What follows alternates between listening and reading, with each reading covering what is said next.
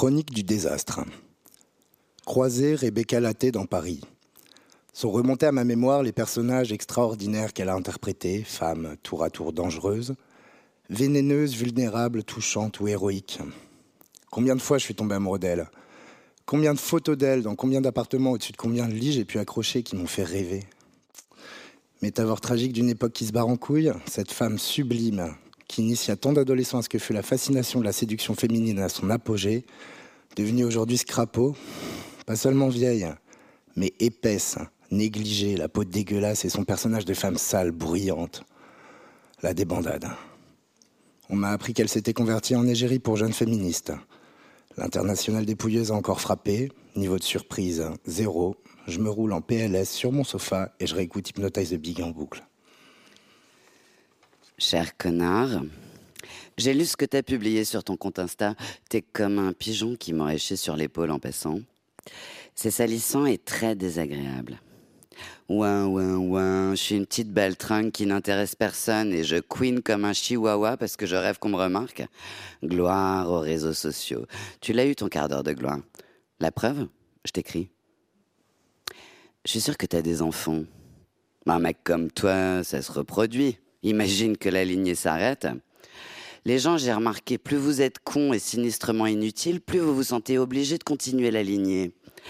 Donc j'espère que tes enfants crèveront écrasés sous un camion et que tu les regarderas agoniser sans rien pouvoir faire et que leurs yeux gicleront de leurs orbites et que leurs cris de douleur te hanteront chaque soir. Ça, c'est tout le bien que je te souhaite. Et laisse Biggie tranquille, bouffon. Euh, c'est virulent. Euh, je l'ai cherché. Ma seule excuse est que je n'avais pas pensé que vous me liriez. Ou peut-être que je l'espérais au fond, mais sans y croire vraiment. Je suis désolé. J'ai effacé le post et les commentaires. Mais quand même, c'est virulent.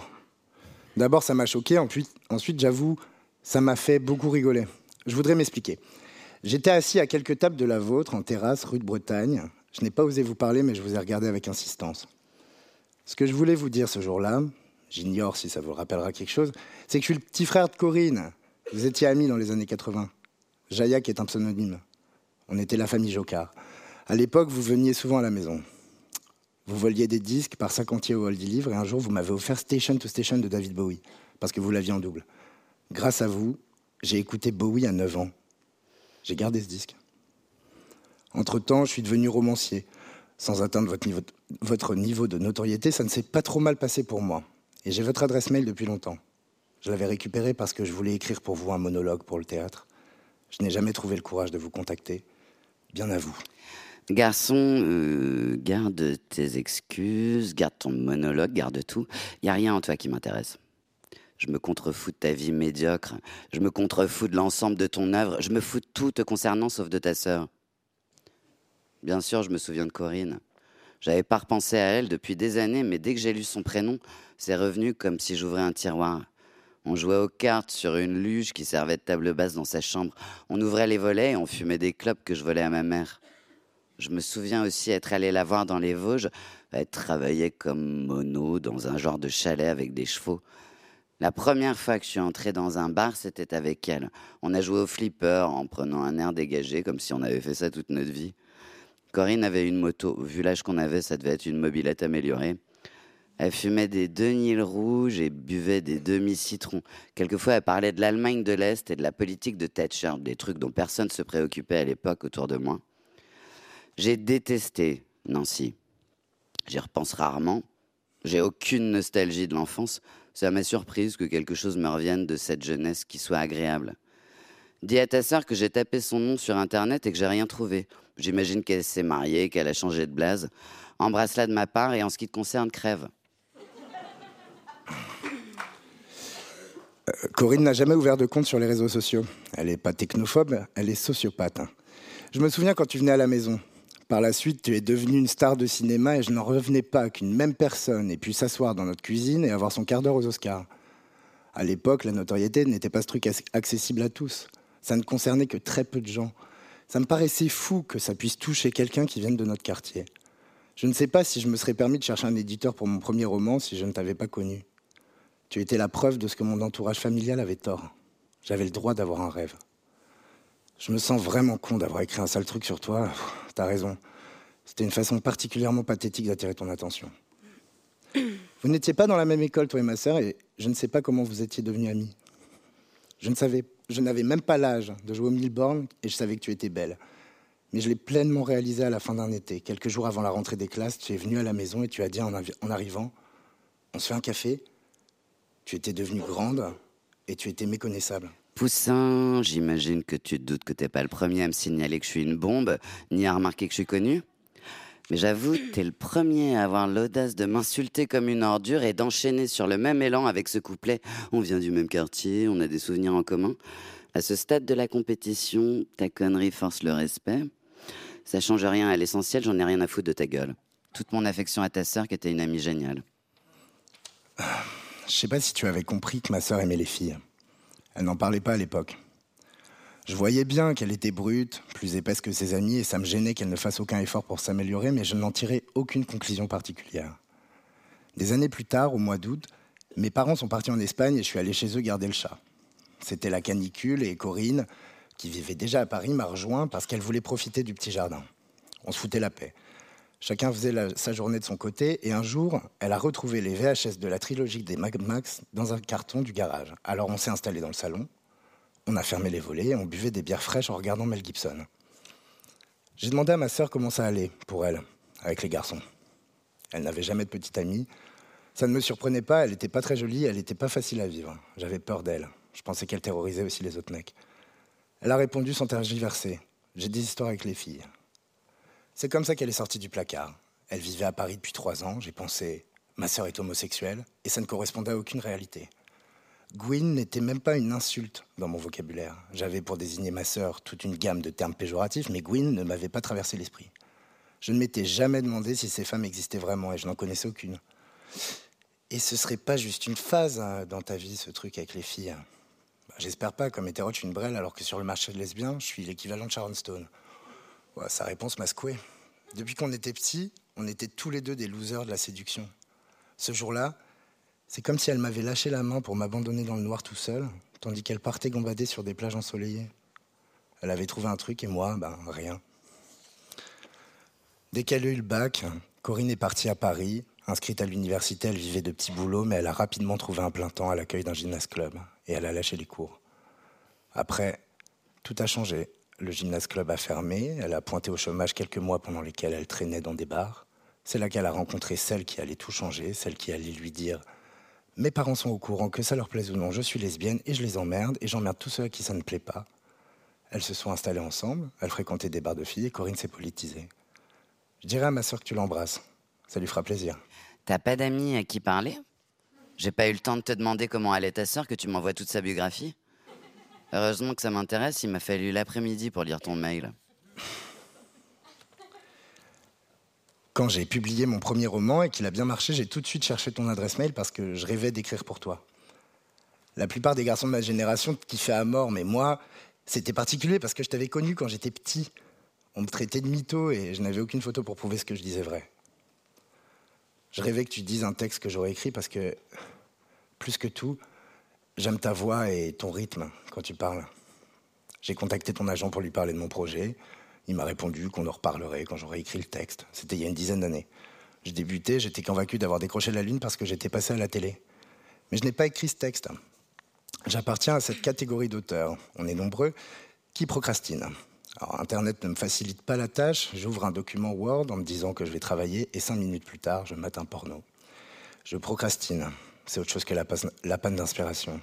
J'ai dans ma tête les dialogues exacts, les scènes précises, je sais ce que je veux écrire, mais je fais autre chose. Je ne fais pas quelque chose d'intéressant à la place, ni quelque chose d'amusant. Ainsi, je n'ai pas écrit ce monologue. Je procrastine. Là, c'est particulier, je suis complètement bloqué. Je viens de sortir un roman et tout le monde parle de moi, mais pas pour mon livre. Je me suis fait mitouiser. Je ne souhaite pas ça à mon pire ennemi. J'ai l'impression que tout le monde est au courant. Alors je te le dis, si ça se trouve, à partir de là, tu ne m'écriras plus jamais. Je ne peux pas te dire que je comprendrai, mais tu ne serais pas la première. Chronique de ma main dans ta gueule. J'écris un blog féministe depuis des années. J'ai l'habitude hein, de vos raids de haineux et de vos menaces de mort et de viol, vos commentaires sur la taille de mon cul et l'état déplorable de mon intelligence. J'ai l'habitude de votre rage masculine. Mais j'avais encore jamais donné de nom. Admirable levé de bouclier depuis que j'ai prononcé celui d'Oscar Jaillac. J'ai raconté mon histoire avec lui. Alors vous pouvez me retrouver, me menacer, m'insulter, ça ne changera rien. Nous soulevons la chape de plomb. La honte doit changer de côté. Quand un lycéen poste la photo d'une fille qu'il suce, il faut qu'il sache qu'un jour son nom sera publié et qu'il sera humilié. Nous devons apprendre aux filles à être fières de leur fellation. Il est aberrant que des jeunes filles pensent au suicide parce qu'on a des images montrant qu'elles s'éclatent avec un mec qui leur plaît. Celui qui doit penser à se pendre est celui qui use de son privilège machiste pour les rabaisser. Les garçons des lycées devraient faire des haies d'honneur aux bonnes suceuses. Non mais au lieu de quoi, il nous est toujours reproché de vouloir baiser avec eux et quand on refuse, c'est encore pire. Alors le problème, c'est ma plainte au milieu de centaines de milliers de plaintes, là où il devrait y avoir du silence et de l'effacement. J'ai été embauchée dans cette maison d'édition parce que j'avais eu les bons diplômes, fait les bons stages, et parce que j'étais travailleuse, appliquée, ponctuelle, que j'apprends vite. Et j'ai aussi été embauchée parce que j'étais jeune, mince, cheveux longs, brillants, grands yeux clairs, peau très claire, très blanche, que je m'habille bien, que mes ongles étaient peints. Enfin, c'est aussi ma jeunesse qu'on embauchait. Et face à lui, euh, j'ai jamais su m'y prendre. J'ai bafouillé, reculé, détourné les yeux, quitté la pièce. Je me suis assise contre la portière du taxi, j'ai serré le genou, j'ai rougi, j'ai ri jaune. Je suis partie tôt. J'ai enlevé sa main, j'ai rasé les murs, j'ai porté des chaussures plates, j'ai couru autour d'un bureau quand il était bourré et il trouvait ça drôle. J'ai serré les dents quand il me tripotait. J'ai quitté les lieux en courant un soir. J'ai galopé comme un lapin pathétique. Et des gens m'ont vu partir en larmes, défaite, mais personne ne voyait le problème. Non, ils ne voyaient que le pittoresque de la situation. L'auteur macho et la petite attachée de presse. Oscar, il me téléphonait la nuit et j'avais peur de m'endormir. Il frappait à la porte de ma chambre à l'hôtel et j'avais peur de me rendormir. Je vomissais avant d'aller travailler, mais je disais bonjour en souriant, comme si de rien n'était. Bah oui, parce que si j'avais crié, j'étais l'hystérique qui ne sait pas contrôler ses nerfs. Et si je faisais la gueule, j'étais pas professionnelle, incapable euh, de faire un effort. Et c'était comme dans les cauchemars, quand tu veux hurler, mais il n'y a aucun son qui sort. Je hurlais en silence. Et autour de nous, la situation amusait la galerie. On attendait que je cède. Il me faisait la cour, je me faisais désirer. Chacun tenait son rôle. Quand il dit aujourd'hui qu'il ne pouvait pas se douter à quel point euh, ça me détruisait, ce qu'il veut dire en réalité, c'est que, que j'étais la seule à ne pas trouver qu'il était génial. Quand ça a dégénéré et qu'il s'est mis à trop se plaindre, on a dit Attendez, on peut changer l'attaché de presse ben, On va quand même pas se passer du grand auteur. Et à ce que je sache, Oscar Jaillac ne s'est ensuite jamais inquiété de savoir ce que j'étais devenue. Je suis revenue pour le lui dire. J'ai pas été réemployée. Tu serais pas un peu débile euh, quand il choisit de. Il s'agit de choisir qui tu vas emmerder?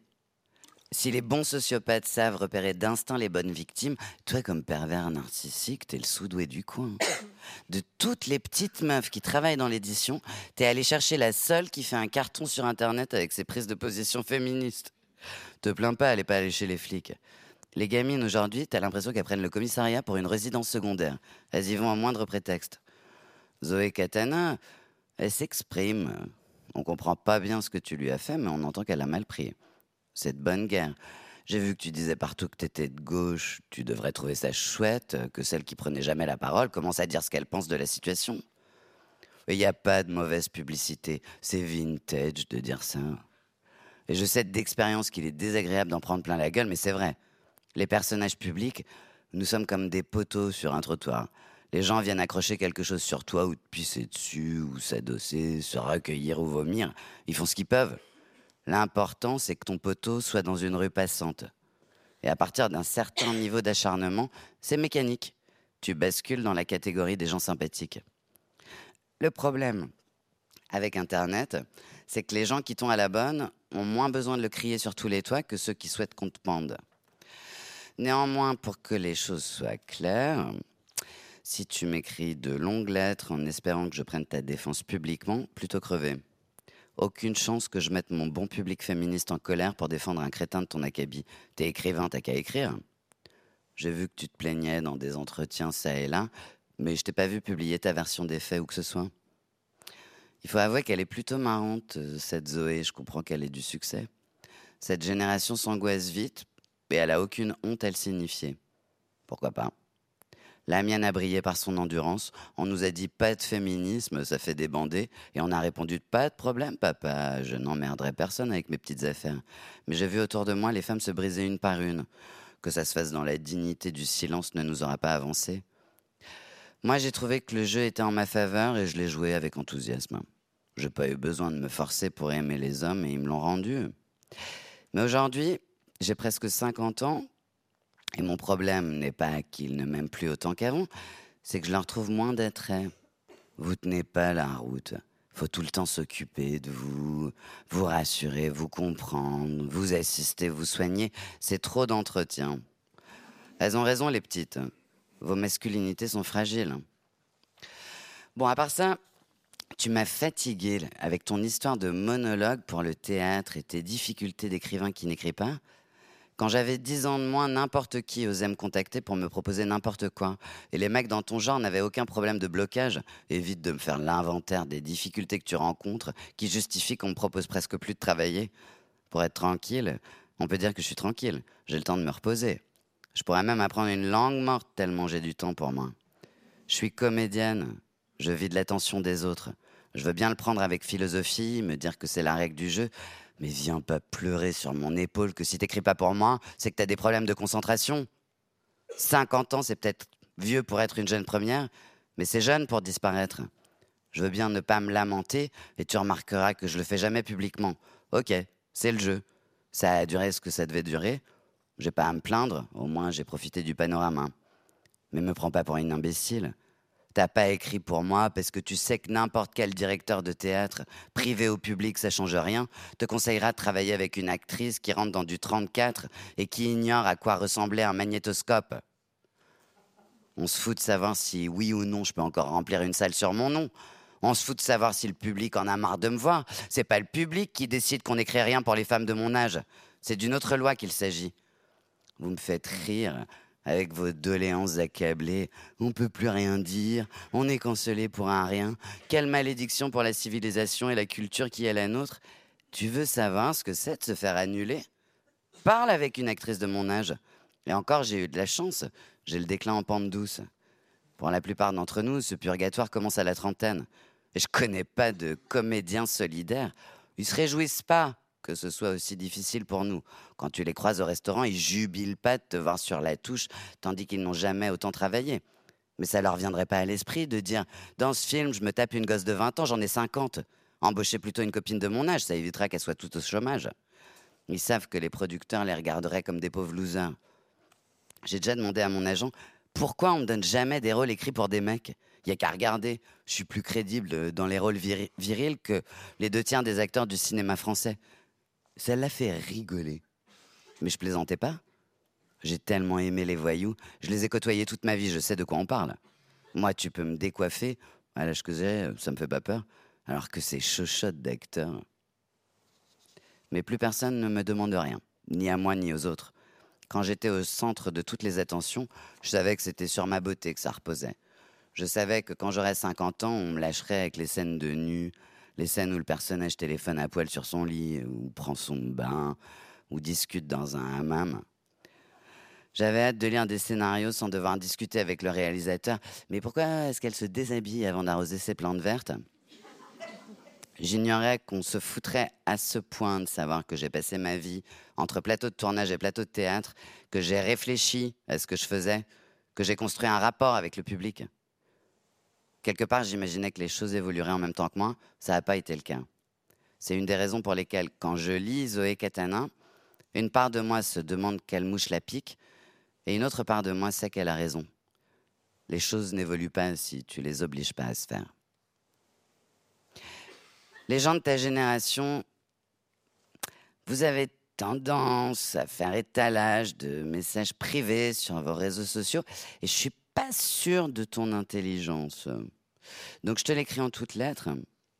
Je t'arracherai les yeux si tu publies ce que j'écris ou que ce soit. Fais un tour dans la presse People, tu verras que j'ai de bons rapports avec la plupart de mes ex et j'aime la masculinité toxique. Donc quand je dis je t'arracherai les yeux, c'est pas un trope, c'est une menace. Je trouverai toujours dans ma garde rapprochée un boxeur, un Hells ou un mercenaire pour dénicher ton adresse et te faire sauter les yeux à la petite cuillère le jour où tu t'y attendras le moins. Je ne t'écris pas en espérant que tu me soutiennes publiquement. Euh, poster un selfie de nous deux en train de manger une gaufre à la fête foraine ne suffira pas à me redorer la pilule. Ça t'éclabousserait certainement, mais sans laver mon honneur. Je cristallise la haine de la moitié de la population de ce pays. C'est injuste. Et je ne souhaite à personne d'en faire l'expérience.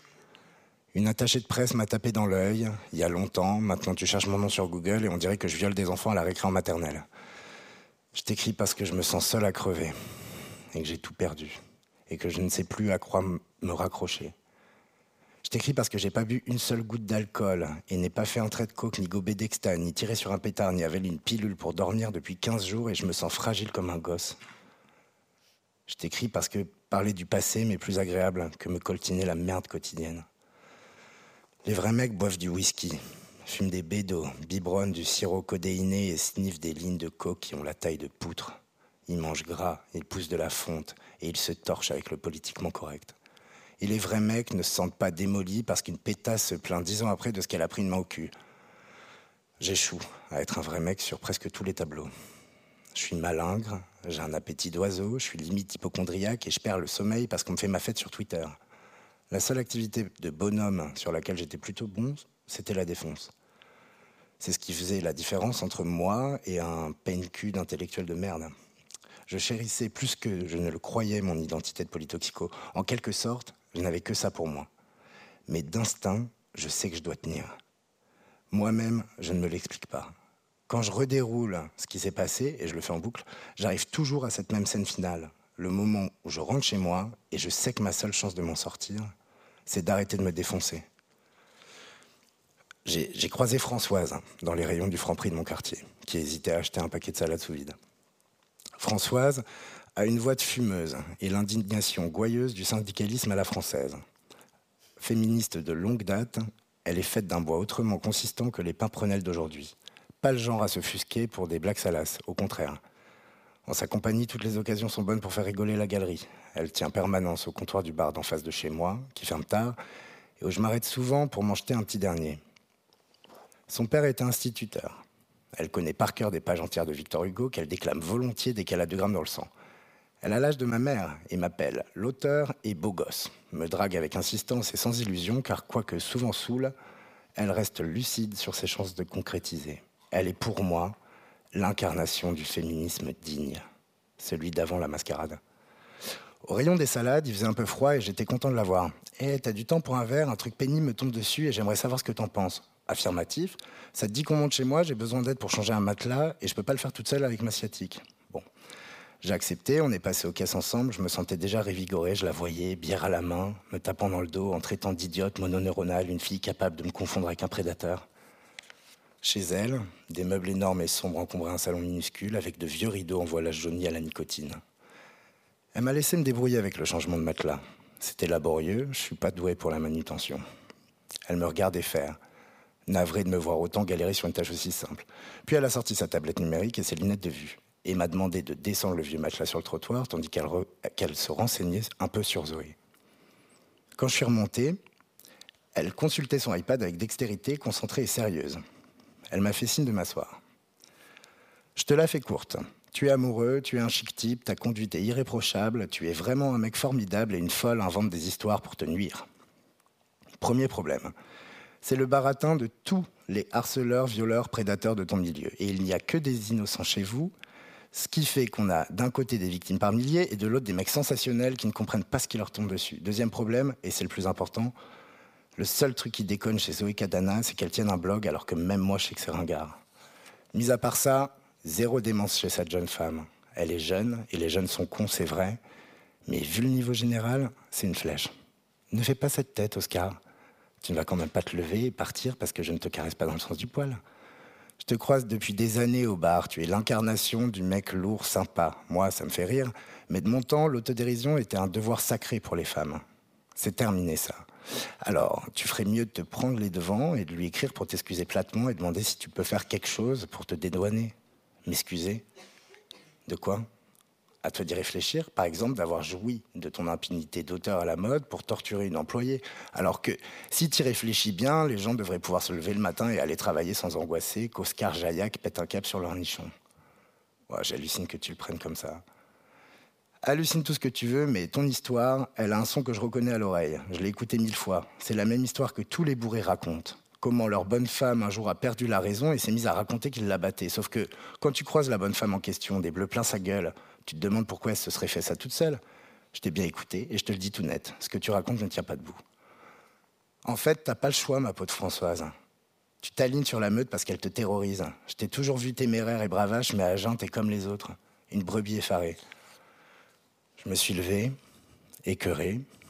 Elle m'a remercié pour le matelas. J'ai vu de la pitié dans ses yeux quand elle m'a raccompagné à la porte. J'aurais voulu lui mettre une baigne. Je m'en voulais de m'être trompé et jeté dans la gueule du loup. Je devrais le savoir, je ne suis pas un gamin, les amis de bar, il faut les voir aux heures adéquates et dans l'état adéquat. Et sur le pas de la porte, plantant ses yeux droits dans les miens, elle m'a dit Arrête de boire, arrête tout. Oh, ça va l'ancienne, hein. c'est pas parce que ça fait deux jours que t'es à jeun qu'il faut casser les couilles à tout le quartier. Tu vas avoir des emmerdements. Si tu réussis à t'extirper de ton chaos de toxico, tu te donnes une chance éventuellement de traverser le truc en limitant les dégâts. Mais si tu continues sur ta lancée, c'est réglé comme du papier à musique, tu vas t'échouer comme un gros con et gémir sur ton sort en, devenant de plus en plus pathétique. Je me sentais seul. Je connais plein de gens, je n'ai pas d'amis. Mon pote, depuis toujours, c'est l'alcool. Ou c'est le shit. Ou c'est un Lexomil. Mon pote, c'est un produit, comme ils disent chez Narcotique Anonyme. J'en ai que je préfère à d'autres, selon les saisons, mais n'importe quel produit est mon pote. Alors je me suis souvenu du conseil donné sur le pas de sa porte. Arrête de boire. J'étais en descente de coke et j'étais fracassé d'angoisse. J'ai eu cette drôle d'intuition qu'elle me voulait du bien et je l'ai rappelé. Trois heures plus tard, elle m'a emmené à ma première réunion narcotique anonyme et c'est devenu le seul endroit où tout le monde se fout de savoir ce qui m'arrive. Du moment que je dis j'ai le désir d'arrêter de consommer, ils me traitent comme l'un des leurs. Je me sens paria depuis des semaines, ces intervalles me sont précieux. J'ai arrêté l'alcool, puis le shit, puis la cocaïne. J'évite d'aller dans des endroits où on prend de la coke. Je ne sors pas souvent, mais une pensée un peu magique me fait croire que si je tiens, peut-être que ça passera. Et Françoise a raison. Hein. Je ne peux pas me permettre de dire je ne sais quelle connerie un jour de grande beuverie, pas maintenant.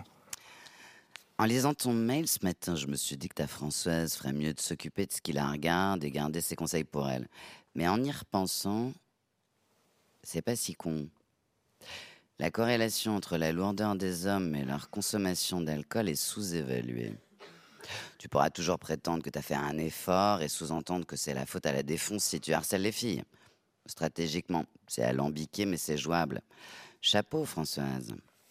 De toute façon, j'ai toujours pensé que les gens qui supportent pas la drogue feraient mieux de s'abstenir. J'en vois plein, c'est pas leur truc, faut arrêter. Moi, c'est différent, je gère tellement bien, ça serait dommage de pas le faire. J'envisage pas d'arrêter. J'ai toujours su que j'étais faite pour les drogues. J'ai lu euh, sur internet que ça faisait partie de ton personnage. Picoler, taper, gober, rouler. À la Bukowski. À la Hemingway. T'as raison, c'est le seul truc un peu viril chez toi.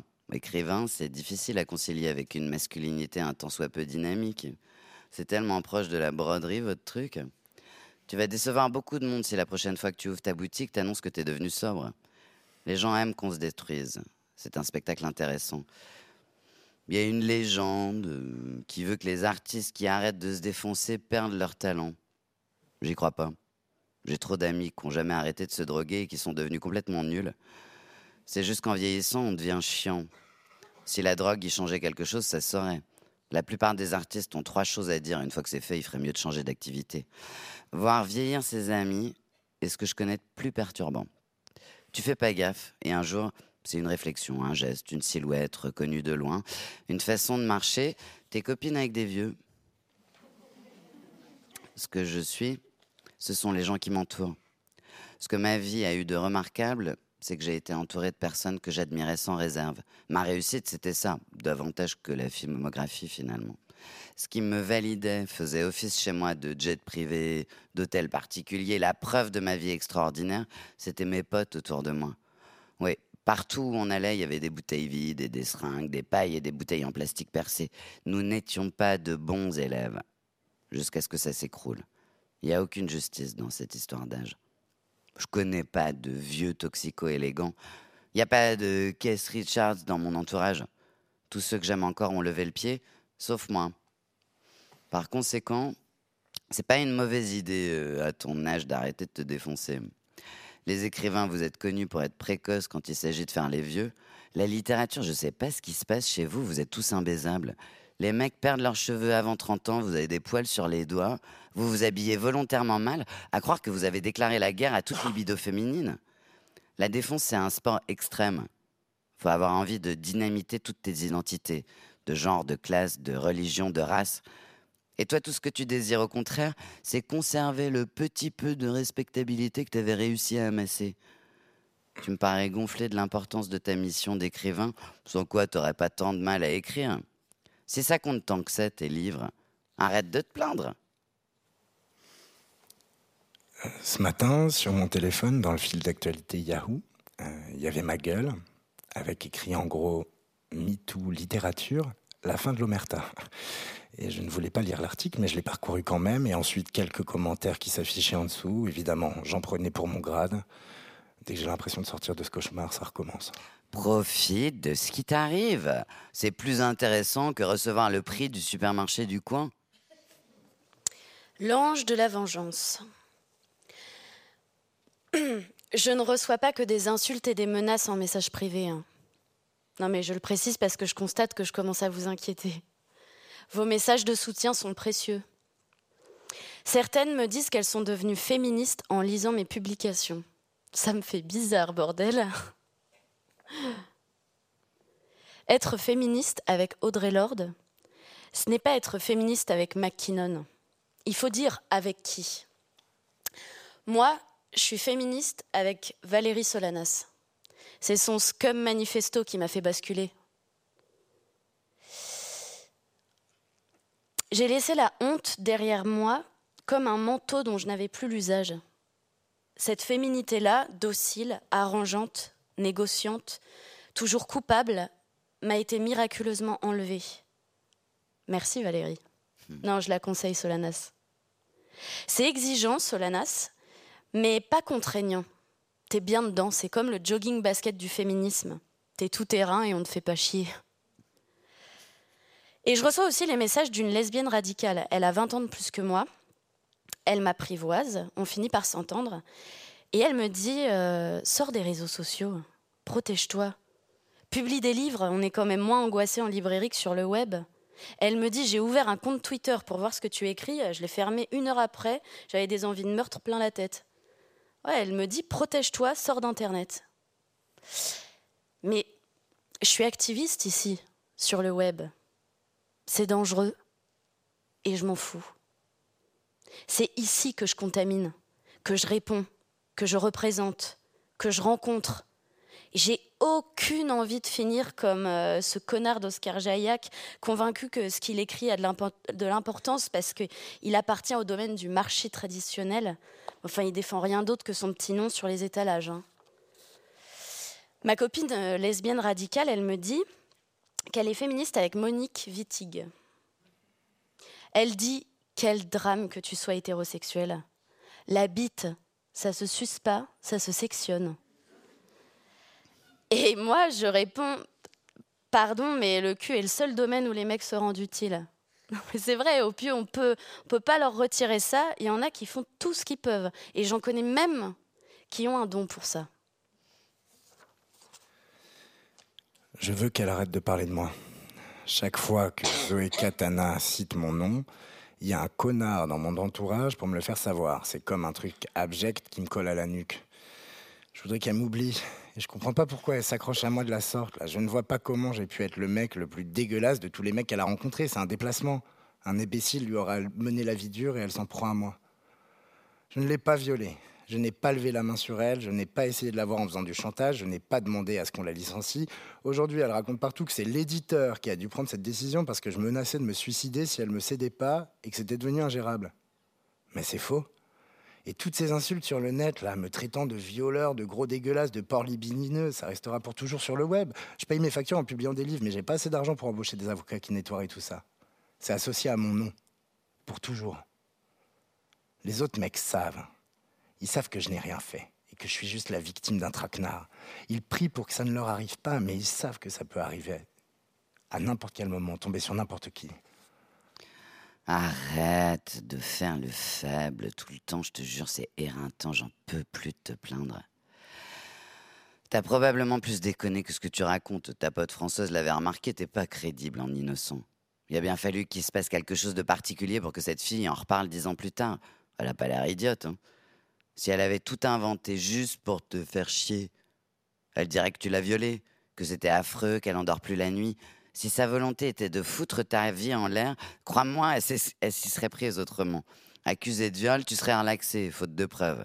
Mais tu passerais une année difficile et ta réputation serait salement entachée. Je ne sacralise pas la parole de la victime. Évidemment, parfois, les femmes mentent soit qu'elles n'ont aucun scrupule, soit qu'elles pensent que c'est légitime, mais le pourcentage d'affabulatrices reste infime parmi les victimes, tandis que le pourcentage de violeurs parmi la population masculine devrait vous alerter sur le délabrement de vos sexualités. Et pourtant, je vous vois bien plus scandalisé à l'idée de la possibilité d'une accusation injustifiée que vous ne l'êtes de savoir qu'il y a des violeurs parmi vos amis. À partir de là, comment dire?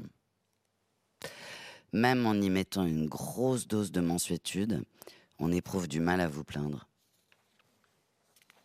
Tout ce féminisme m'est tombé dessus sur le tard. Longtemps, parler de féminisme avec moi, c'était un peu comme discuter capitalisme avec Bernard Arnault. Je comprenais qu'on ait envie de critiquer le truc, mais personnellement, j'y voyais essentiellement que des vertus. Quand il y a eu cette pétition sur la liberté d'importuner, signée par Catherine Deneuve et Brigitte Lahaye, j'ai dit à mes nouvelles copines féministes, atterrissez les filles. Catherine et Brigitte, bien sûr qu'elles trouvent que c'est bien organisé et qu'il faut rien changer. Vous avez vu les machins que c'était? Moi, la critique du patriarcat, ça me parle parce que je suis vieille. Il y a 20 ans, tu m'aurais parlé de Monique Wittig, je t'aurais répondu envoie plutôt des légionnaires, qu'on rigole.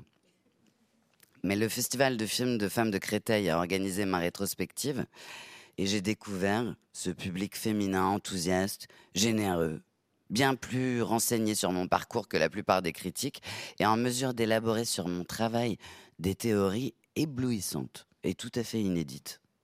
Cela coïncidait avec ma première grande déception d'actrice. Ouais, j'ai attendu d'avoir 45 ans pour désirer un rôle et le voir attribué à une autre. C'est pas parce que ça t'arrive tard que ça fait moins mal. Hein. Au contraire. J'ai regardé ces filles qui s'était déplacé pour m'applaudir debout pendant dix minutes, et j'ai réalisé que j'étais emprunté dans, empêtré dans des réflexes de meuf de mon âge. C'est-à-dire, s'il n'y a pas d'homme, c'est pas sérieux, il n'y a pas d'argent, c'est pas important, on n'est pas au top, etc. Mais les temps ont changé. Ce que j'ai compris au fur et à mesure que je répondais favorablement à toutes les invitations de festivals de films de femmes dans le monde et en province. Les femmes de moins de 30 ans exigent des lieux exclusivement féminins et ça s'accompagne d'une baisse de pimpance absolument nulle. On manque de rien. Donc j'ai évolué avec mon temps. Jusque-là, le féminisme ne m'était jamais apparu comme fondamental, que ce soit dans le cinéma ou le théâtre. Il ne s'agissait pas d'une préoccupation centrale. Et j'ajouterais que dans les années 80-90, quand des féministes se manifestaient vis-à-vis de moi, c'était d'une façon chiante. Certaines d'entre elles étaient omnubilées par la femme objet, et moi, euh, j'étais toujours à moitié à poil sur les affiches des films dans lesquels je jouais. Donc parfois, je m'en tapais cinq qui tractaient lors d'une première en faisant comme si je n'existais pas contre mon objectification. À d'autres occasions, elles se fendaient d'articles assassins parce que j'avais tourné une scène de sexe torride et que ça pouvait déplaire. Donc j'en prenais plein la gueule dans la foulée. Mais je peux pas dire qu'elle m'ait beaucoup dérangé, vu que pendant 30 ans en France, on n'entendait jamais parler d'elle. Je me sentais pas concerné. Et quand MeToo a commencé, dans les milieux du cinéma, ma première réaction a été de dire partout où j'allais Ce monsieur Weinstein a toujours été un parfait gentleman avec moi. Je suis pas idiote. Quand on m'a invité sur TF1 pour en parler, j'ai décliné. Mais dans le privé, j'en étais resté là. J'ai tellement vu des actrices se comporter mal à Cannes quand elles comprenaient qui il était et qu'elles décidaient d'obtenir le numéro de sa chambre que j'ai pas empathisé sur le champ. Zoé Katana a raison, le plus bizarre c'est l'entourage. Weinstein, pendant des années, c'était le roi du monde. Non seulement j'ai vu des filles se battre pour l'approcher, mais j'ai vu aussi des distributeurs envoyer des gamines au front et ils savaient très bien ce qu'ils faisaient. Et personne n'y trouvait rien à redire. J'ai vu des parents qui n'avaient pas eu la carrière qu'ils désiraient sacrifier leur propre fille adolescente en offrande. Et tous ces gens, quand le mec chute de son trône, tu les entends plus. C'est valable pour lui comme pour tous ceux qui ont eu des problèmes. Personne autour de lui ne pense à dire En fait, euh, monsieur, ce que vous faites relève du pénal. Il y a eu cette première copine, elle m'a raconté son Weinstein. Avec elle aussi, il s'était toujours comporté comme un parfait gentleman. Et un jour, il l'a soulevée d'une seule main en la tenant par la gorge pour la coller au mur. Elle a été sauvée par un directeur de chaîne qui venait taper de la coque dans le coin où ils étaient. En revenant à sa table au dîner, elle a dit au mec de sa boîte ce qui venait de se passer. Ils ont rigolé en parlant de la robe qu'elle portait. Elle a rigolé aussi. J'ai dit, euh, je suis désolé. Elle m'a demandé si j'avais eu ce genre de surprise. J'ai répondu, non. 30 ans de métier et j'ai jamais eu de problème. Elle a dit, ça m'étonne pas. Tu sors avec des mecs qui font tellement peur. Mais j'y avais jamais pensé comme ça. Sincèrement, j'attribuais le bon comportement de tous à ma conduite irréprochable. Mais elle a raison. Mes gars sont toujours des gangsters et nul a envie de se faire péter les deux genoux. Mon fameux comportement irréprochable, de surcroît, n'est pas difficile à tenir, vu que je suis né bankable. C'est pas comme si je me sentais en position d'infériorité dans le bureau d'un producteur.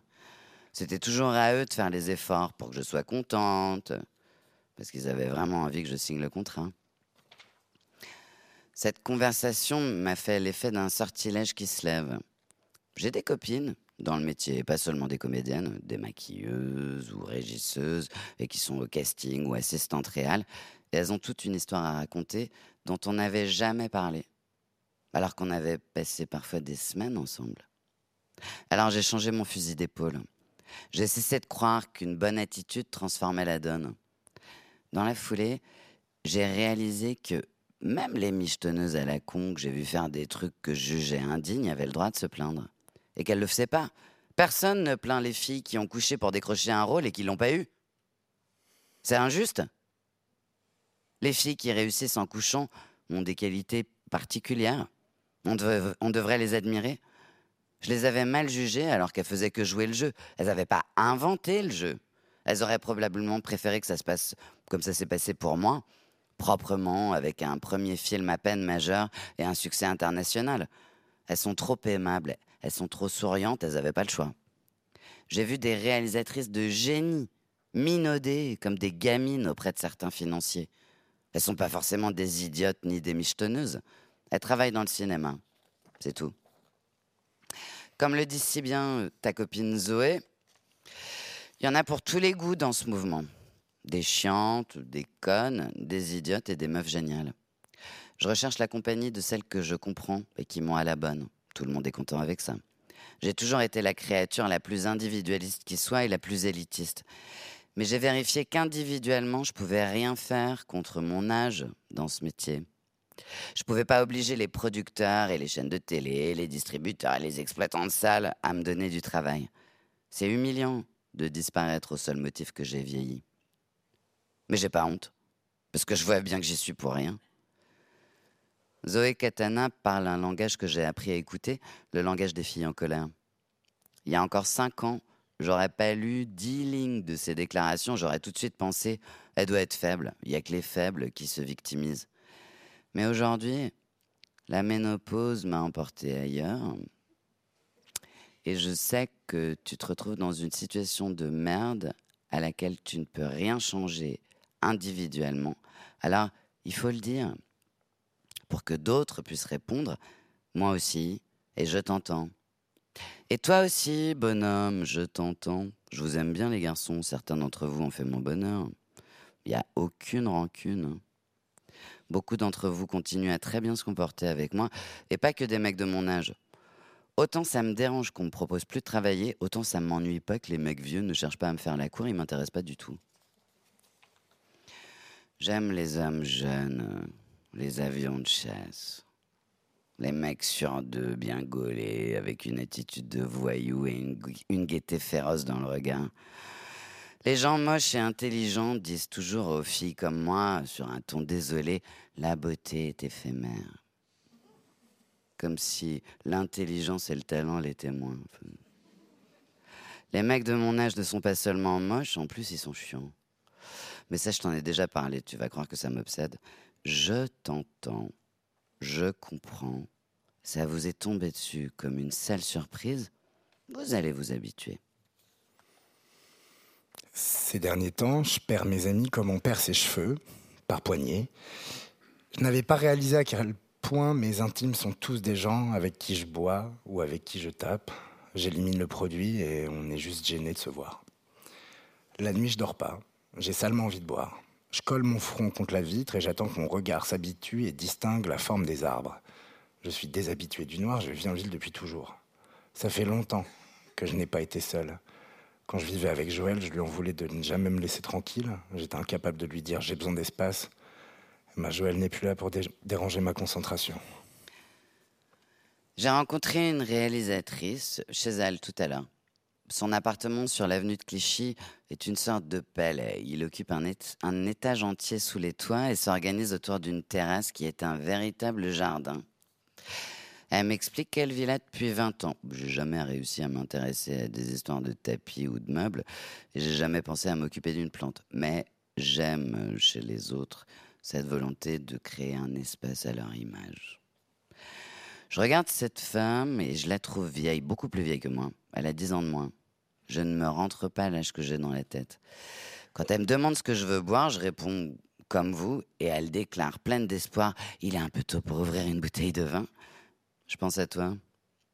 J'ai jamais aimé boire, alors euh, c'est pas nouveau pour moi, mais c'est vrai, ne pas boire, c'est passer son temps à décevoir les gens qui vous rencontrent, refuser l'étreinte chaleureuse qu'ils vous proposent, détourner la tête au moment du baiser, c'est un rejet. Là-dessus, nos caractères divergent. Tu cherches l'approbation des autres et tu les détestes quand ils te la donnent pas parce que tu as l'impression que ta survie en dépend. Moi, sans coquetterie aucune, je leur pisse à l'arrêt. C'est la différence entre l'alcool et l'héroïne, nos produits de choix respectifs. J'ai gardé de ma jeunesse à la blanche un grand mépris envers les gens qui usent de drogues légales, alcool ou somnifères, autant que pour ceux qui aiment les drogues douces.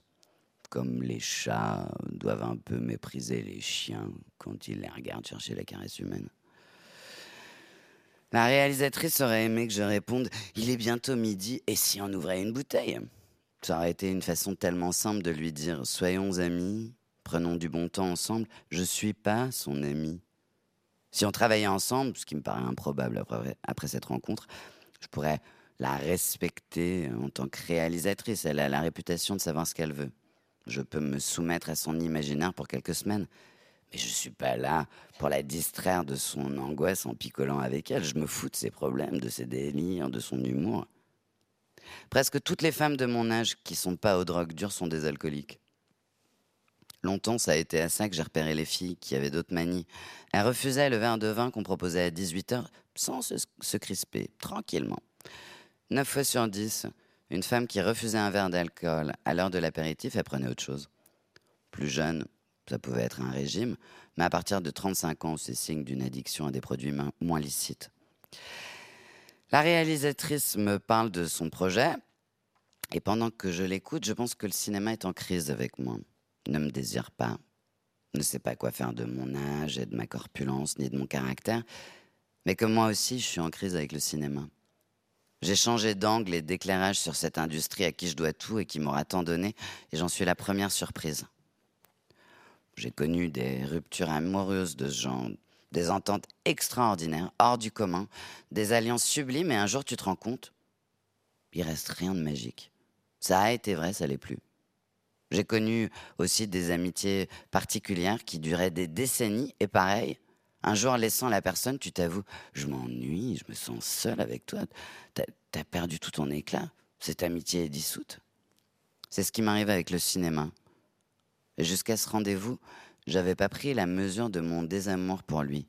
Je suis actrice, j'ai jamais eu besoin de simuler l'enthousiasme pour un projet.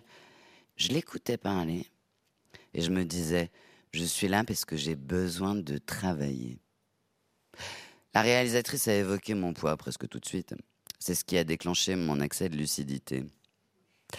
Elle m'a dit dès le début de la conversation qu'il faudrait que je perde une dizaine de kilos pour le rôle. Je l'ai remercié pour sa franchise du tac au tac.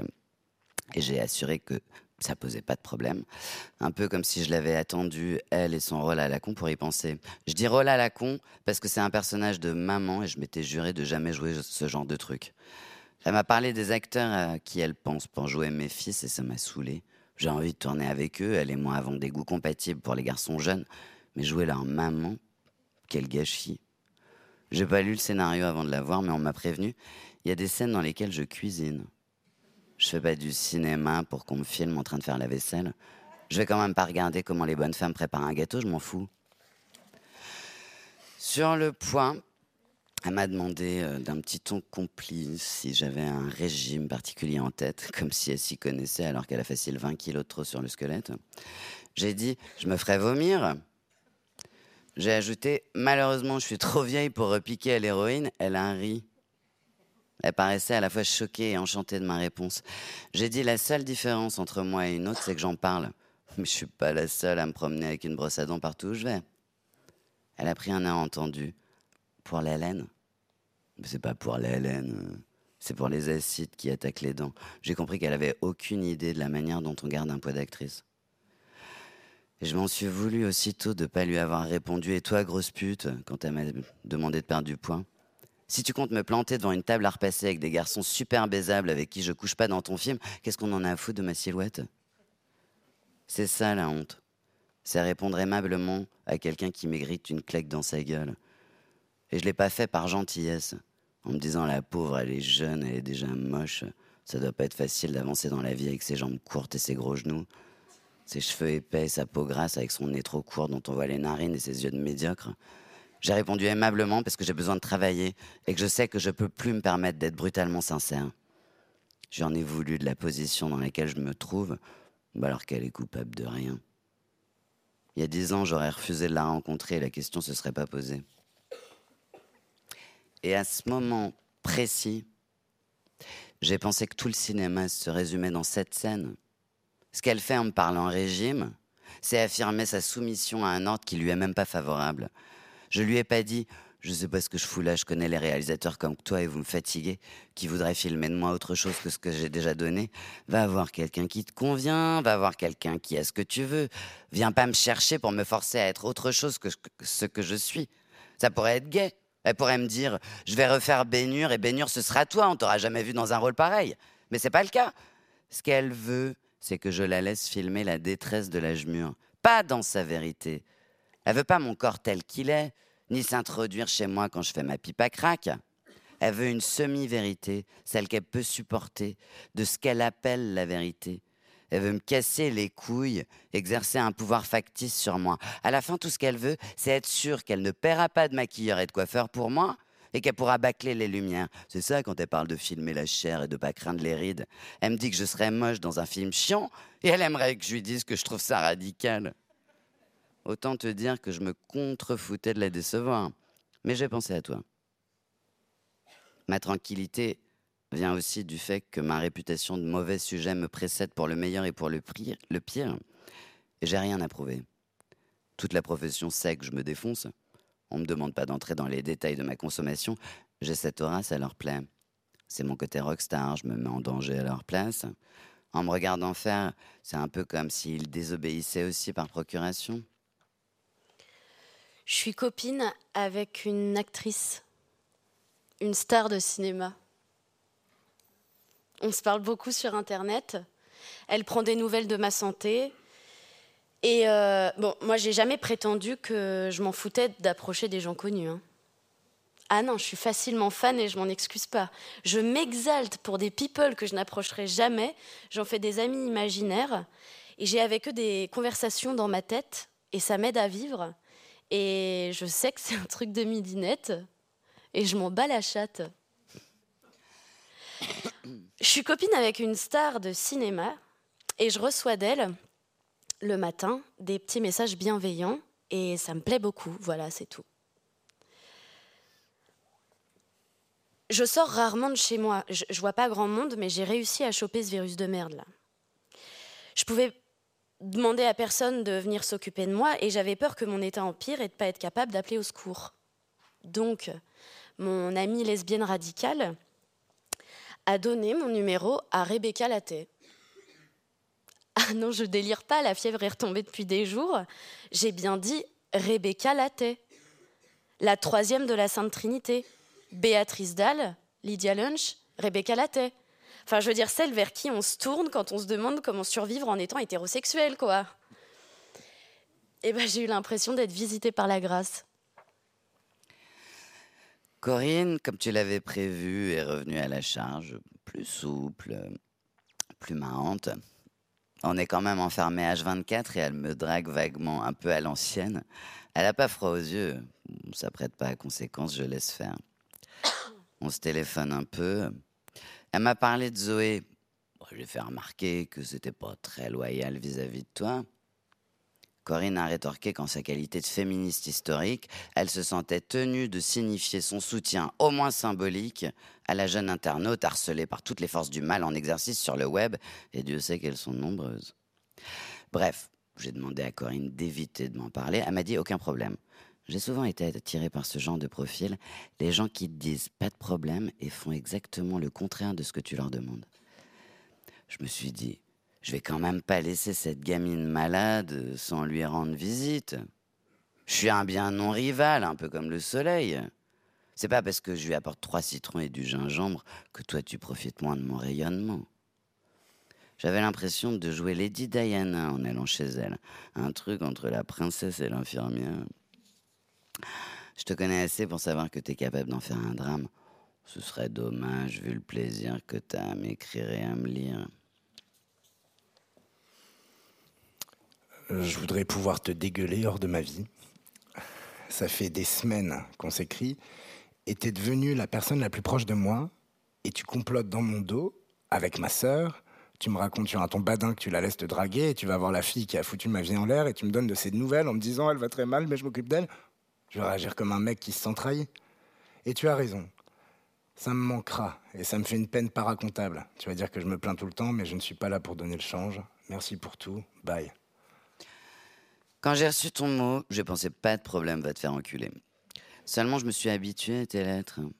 Vu comment j'ai du temps libre en ce moment, je préfère t'écrire plutôt que de me faire chier. Puisque t'aimes tant la franchise, je vais t'en donner un peu. Ça m'a touché que tu dises que je suis la personne la plus proche de toi en ce moment. Et ça m'a fait réaliser que la réciproque était vraie.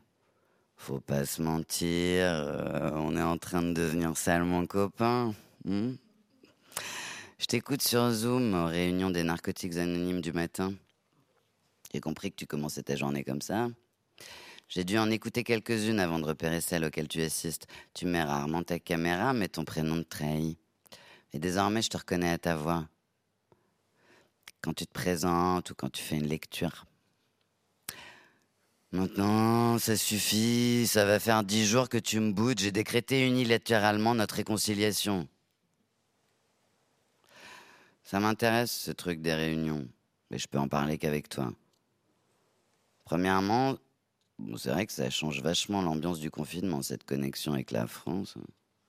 Profonde ou pas, la France d'ailleurs. Il y a tout dans ce bordel. Ce qui est logique, tu me diras, vu que tout le monde se drogue. J'allume mon ordinateur tous les jours pour te stalker. Mais en vrai, j'écoute aussi les réunions auxquelles tu n'assistes pas. Je les entends dire l'obsession de consommer m'a été enlevée.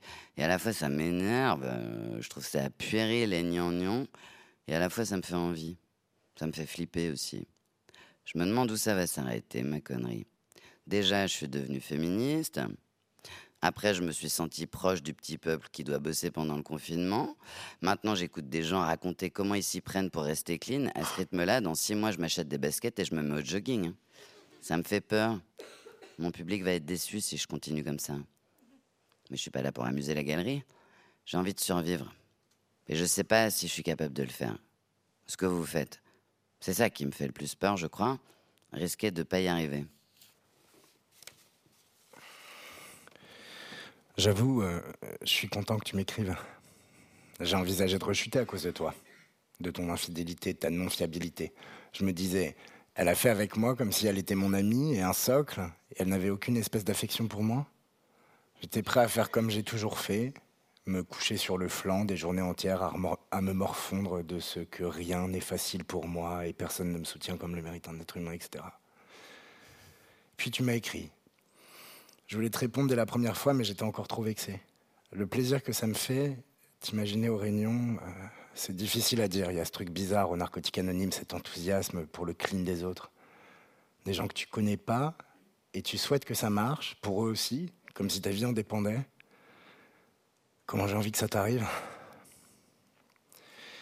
J'ai eu ce déclic. Je t'en ai vraiment voulu d'aller voir Zoé et de dire que ma sœur te drague et que tu te laisses faire. Et puis, j'ai eu ce déclic.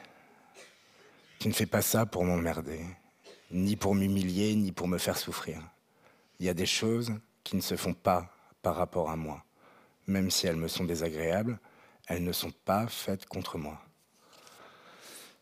Au narcotique anonyme, la huitième étape de sevrage demande à ce que le dépendant établisse une liste exhaustive de toutes les personnes qu'il a lésées. Est-ce que le nom de Zoé devait figurer dans cette liste? Jusqu'à la semaine passée, c'était clair pour moi. Définitivement pas. Dans une liste de ressentiments, elle reste ma tête de liste, mais je ne l'ai pas lésée. C'est des histoires qu'elle se raconte. J'étais invité à faire des lectures avec d'autres écrivains français à Stuttgart.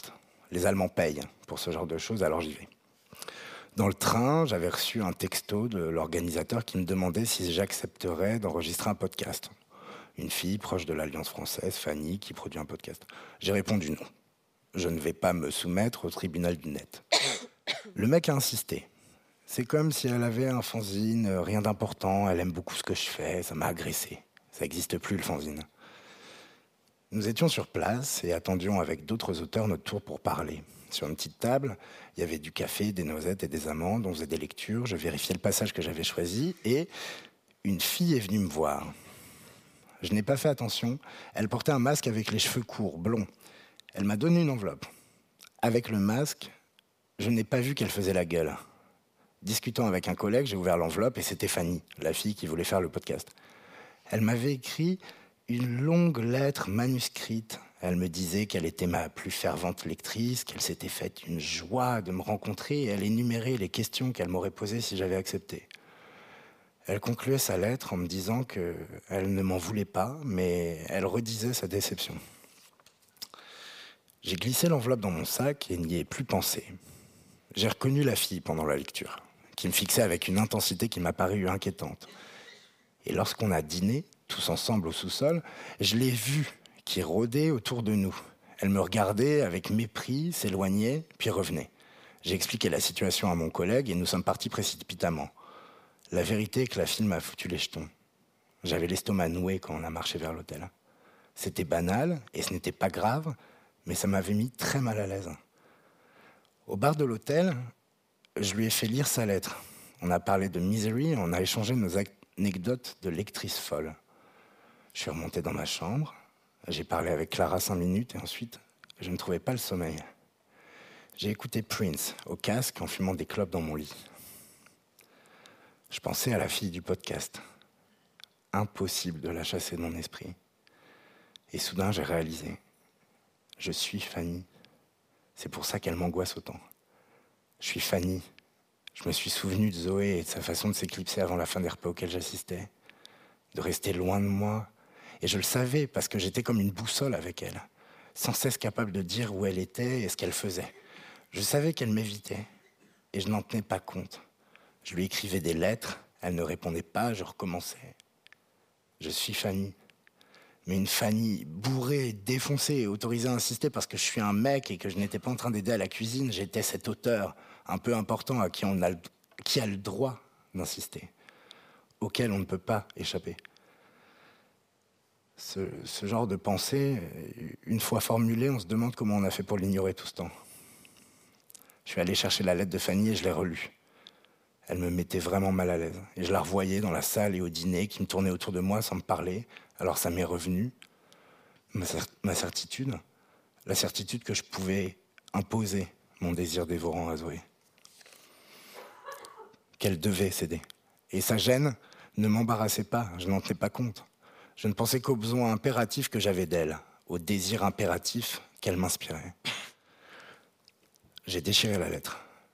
Je me sentais agressé, heureux de repartir le lendemain et de ne plus jamais voir cette fille. Dans le train du retour, je suis allé regarder ce que Zoé postait. Ça faisait longtemps que je ne l'avais pas fait.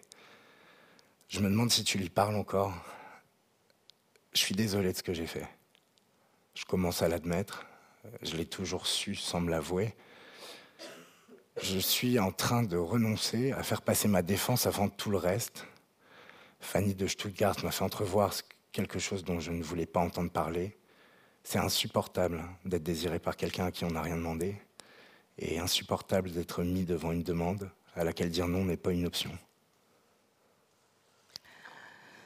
On dirait que tu progresses, Oscar, comme quoi tout peut arriver. Mais sans être partisane du tiède, la modération a parfait du bon. Il existe une ligne médiane entre je suis le plus innocent des hommes et un martyr du féminisme et je me sens comme un violeur tu t'es conduit en connard modèle courant. Quelqu'un qui exerce le pouvoir et qui prétend qu'il y a l'égalité. Je te laisse faire ton bilan tout seul comme un grand. Hein. Il te reste le plus difficile, trouver comment réparer. J'ai fait une pub euh, pour les Allemands, mais l'argent est tombé sur mon compte. J'ai de nouveau une carte bleue, la joie. J'ai fait des photos avec un grand photographe, un putain de Polonais destroy euh, assez âgé, genre la cinquantaine, avec qui j'ai eu envie de coucher dès que je l'ai vu arriver sur le plateau. C'est normal d'avoir envie de coucher avec le photographe. Ça veut pas dire que tu vas le faire, mais c'est bon signe. J'étais tout en noir. Personne n'a prononcé le mot poids pendant la préparation du set, mais ils étaient briefés. C'était vraiment l'éléphant au milieu de la pièce. Tout le concept du truc tournait autour de comment mettre en valeur un corps comme le mien. Eh bien, je viens, de voir les photos et ils se sont remarquablement bien démerdés. Et moi aussi. Je suis extraordinaire là-dessus. Ce truc d'arrêter la défonce, quelle idée de génie. On dirait que j'ai fait trois liftings et 15 l'assaut. Une bombe. Tout ce qu'on retient, à part ma bonne gueule, c'est que mes seins sont des monuments, comme des cathédrales gothiques. Il est envisageable qu'on en parle encore dans 100 ans. C'est plus un décolleté, mais la preuve de l'existence de Dieu. Je suis belle sur les photos. J'ai de nouveau une carte bleue, il fait beau. Un réalisateur belge veut me rencontrer pour un film. La vie reprend progressivement.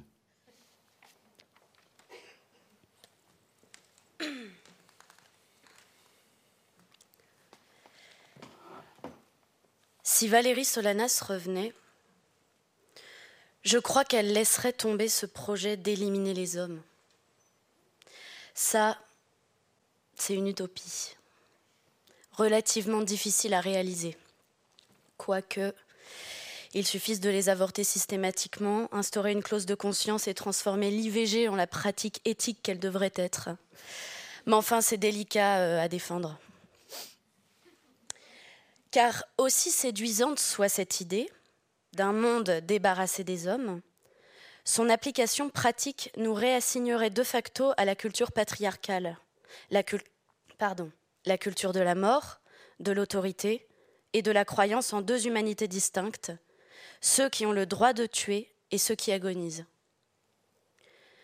Si Solanas revenait, 60 ans après son manifeste, je crois qu'elle renoncerait à cette illusion de dignité humaine. Si Solanas revenait, je crois qu'elle dirait Crevez tous. Défoncez-vous les uns les autres. Atomisez-vous, jugez-vous, contagiez-vous, chiez-vous dessus une bonne fois pour toutes, qu'on en finisse avec toute cette merde. Crevez tous. Si Solanas revenait, Est-ce qu'elle aurait encore à cœur de remonter le moral aux copines? Difficile, hein? De l'imaginer dans les assemblées générales du féminisme bourgeois, se joignant au clap, clap, clap du grotesque Vive les femmes, bramé par des cadres sup échafaudants de mirobolants plans de carrière. Je ne sais pas ce qu'elle penserait de ce tour de force d'un féminisme libéral qui oublie d'être révolutionnaire et qui dirige l'essentiel de son agressivité, quelle surprise, contre son propre camp. Moi, j'ai sacrifié ma tranquillité pour ce rêve, féminisme. Et aujourd'hui, j'ai décidé d'être sincère. Voilà qui sont les gagnantes de cette révolution à laquelle j'ai tant cru. Féminisme marchande d'armes, féministe hétérobof, féministe convaincu de l'importance du chef, féministe avide de pouvoir, de de récompense, de réussite, de reconnaissance sociale, féministe pro-police, pro-jugement, classiste, identitaire, soi-disant vertueuse, c'est-à-dire féminisme des respectables, des propres sur elles, des matonnes et des donneuses de leçons. Chères sœurs, encore un effort, nous sommes déjà presque aussi connes que des mecs, le pouvoir en moins. Nous singeons les mêmes assemblées débiles, les mêmes indignations feintes, la même rage carcérale, le même amour de l'autorité, la même passion pour papa nous écoutant et puis rendant sa justice. Mais appelons-le maman, hein, si vous voulez. Et nous serons quittes. C'est le même jeu. Et ce que vous venez de me faire, je n'ai pas plus l'intention de le pardonner que je ne l'ai pardonné aux hommes. Disons pour être exact, ni plus ni moins. C'est la même merde. Et je sais la reconnaître depuis le temps que je la mange. Certaines d'entre vous ont commencé à me taper dessus dès le texte des minusculistes. Trop de laxisme à votre goût. Ah, je n'avais pas taillé le petit texte qui allait bien avec votre sac à main. Alors vous avez commencé à vous plaindre et à me taper dessus. Comme des mecs. Vous n'avez pas critiqué Vous n'avez pas engagé le débat Vous n'êtes pas venu vous adresser à moi sur le plan des idées, vous avez attaqué. Vos méthodes sont plus rudimentaires vous êtes moins organisé et vos réseaux sont archaïques, mais c'est la même agressivité.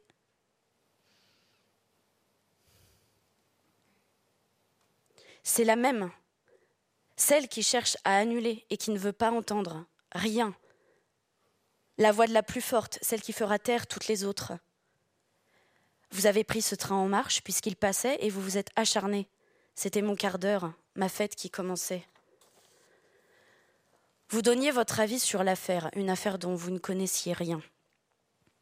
Vous allez toutes et tous au même endroit, au plus crasseux. C'est l'extrême droite, ça vit dans la merde et ça adore se mépriser. mais ça n'a pas de tabou, ces gens-là. C'est pragmatique, ça veut le pouvoir, ça ne pense qu'à ça, un peu de pouvoir. Vous pouvez toujours vous essuyer les mains, mesdames, avant de frapper avec eux, vous êtes entièrement recouvertes de leur merde. Et je retrouve ces jours-ci une sensation que j'avais un peu oubliée, qu'on me traque où que j'aille et que le danger vient de n'importe où. Bon, je l'ai bien cherché, j'ai écrit sur eux. Ils l'ont mal pris, hein, mon petit article sur les minusculistes. Mais j'ai l'habitude de leur susceptibilité, donc j'ai supprimé les commentaires, je n'ouvre pas les DM. Donc eux, ils se sont reportés. Ils ont insulté, menacé et harcelé toute personne likant et partageant mon texte. Un travail euh, minutieux, comme ils savent le faire. Les représailles, efficaces, disciplinées, prévisibles, chiant comme la mort. Non, en fait, la surprise, cette fois, c'était les féministes. Et des femmes qui ne se déclarent pas féministes, mais qui se sentent concernées. Bon, elles ont raison, nous sommes toutes féminisées même quand ça ne nous arrange pas, même quand ça ne nous plaît pas, même quand on préférerait que ça ne nous concerne pas. La féminité est une prison et on en prend pour perpète. Le silence n'a jamais sauvé personne. Donc je viens vous dire ce que je pense, et puis je vous éviterai, comme j'évite nos amis les hommes. Quand j'ai décidé de raconter mon histoire de harcèlement, c'est-à-dire quand j'ai décidé de joindre ma parole à celle des milliers d'autres femmes, Je pensais, l'important, c'est la possibilité de créer de l'espace. Et j'étais convaincue hein, que nous allions apprendre à nous entendre, écouter ces paroles qui n'avaient jamais été prononcées et se demander que faire avec ces voix, avec ces histoires qu'on n'avait jamais racontées nous-mêmes? Dans mon cas, quel est ce mécanisme du harcèlement? Que vient-il détraquer en moi? À quoi ne m'a-t-on jamais préparé Qui n'a pas de vocabulaire? Et qu'est-ce que cette peur progressive de chaque nouvelle journée engendre? À me demander à quel moment tombera la sollicitation, l'insulte, le compliment dont on ne veut pas, la menace voilée. À quel moment aurais-je peur? À quel moment le harceleur aura-t-il raison de tout ce que je suis? Contaminera-t-il tout ce que je suis? À quel moment l'incapacité de mon entourage à entendre ma détresse me laissera-t-elle inerte? Qu'est-ce qu'on pouvait faire? À quel moment l'impunité de l'agresseur me fera-t-elle me sentir complètement abandonnée? À quel moment je prendrai les mauvaises décisions? Qu'est-ce qu'un quotidien fait de destruction patiente, méthodique, qui dit c'est du désir, mais c'est le désir d'en finir avec moi? Un tentacule qui fouille ton quotidien et cherche ton point faible à tâtons obstinément et qui le trouve. Et toi, tu ne dis rien. Parce que le harcèlement se caractérise par cette sensation que quoi que tu fasses, ce sera pire. Ce qui est désiré, c'est que tu te taises à tout jamais. Instinctivement, tu le sais, tu te tais et ça dure des années. Eh bien, quand j'ai parlé, j'ai eu l'impression qu'on m'écoutait. J'ai entendu des moi aussi et des ça c'est mon histoire. Et j'ai entendu des tu n'es pas seul. Et j'ai reçu les je te crois comme autant de guérisons, de racines justes qui se créaient. Mais en même temps, et dès que ma parole, mise en avant par mes détraqueurs, a pris de l'importance, j'ai aussi eu l'impression qu'elle était confisquée, instrumentalisée, la mienne et celle des autres. Et je n'ai rien dit. Il fallait faire front. Nous avions les mêmes ennemis. Nous ne pouvions pas nous donner en spectacle publiquement. Mais j'en ai fini de ce silence. Donc je vais vous le dire en citant un homme. Vous ne m'aimez pas, mais je ne vous aime pas non plus. Et je ne vais pas pour autant vous laisser le mot féminisme. C'est la maison de toutes, le féminisme. Nous toutes qui partageons le même ennemi, les mêmes tortionnaires, les mêmes assassins, les mêmes violeurs, les mêmes harceleurs protégés par les leurs. C'est ma maison aussi. Et je n'entends pas en sortir parce que vous cherchez à confisquer les clés. Les clés sont sur la porte et elles y resteront. Je vais vous laisser foutre le bordel que vous voulez dans votre aile du féminisme, récupérer vos parts de subventions, de responsabilités, de postes glorieux, chacune devant son stand à surveiller son métrage d'intersectionnalité avec les stands voisins, votre politique pragmatique managériale qui n'a aucun tabou quand il s'agit d'assouvir vos ambitions que vous appelez désir de justice. Vous voulez rester dans le même supermarché pour y vendre d'autres merdes et y assumer des positions de pouvoir? Ah mais à votre guise, bonne chance et foutez-moi la paix. Je vais chercher le coin dans la maison du féminisme où l'on apprend à écouter jusqu'à ce que la parole de l'autre renverse et fissure et bouscule les superstitions, et je vais supporter la présence des autres dans tous leurs états ne pas chercher comment utiliser leur vulnérabilité pour se servir, pour s'en servir, pour le plan de carrière. Voir si je peux soigner et si c'est impossible, me sentir inutile et le supporter aussi. Je vais l'aimer mon prochain, dans les grandes largeurs, et je vais lui manger la bouche quoi qu'il en coûte, cet enculé. Ça, ce sera mon féminisme. Je quitte votre cercle et je m'installe dans l'endroit qui me correspond dans la maison du féminisme la décharge avec les rats et d'autres mauvaises filles.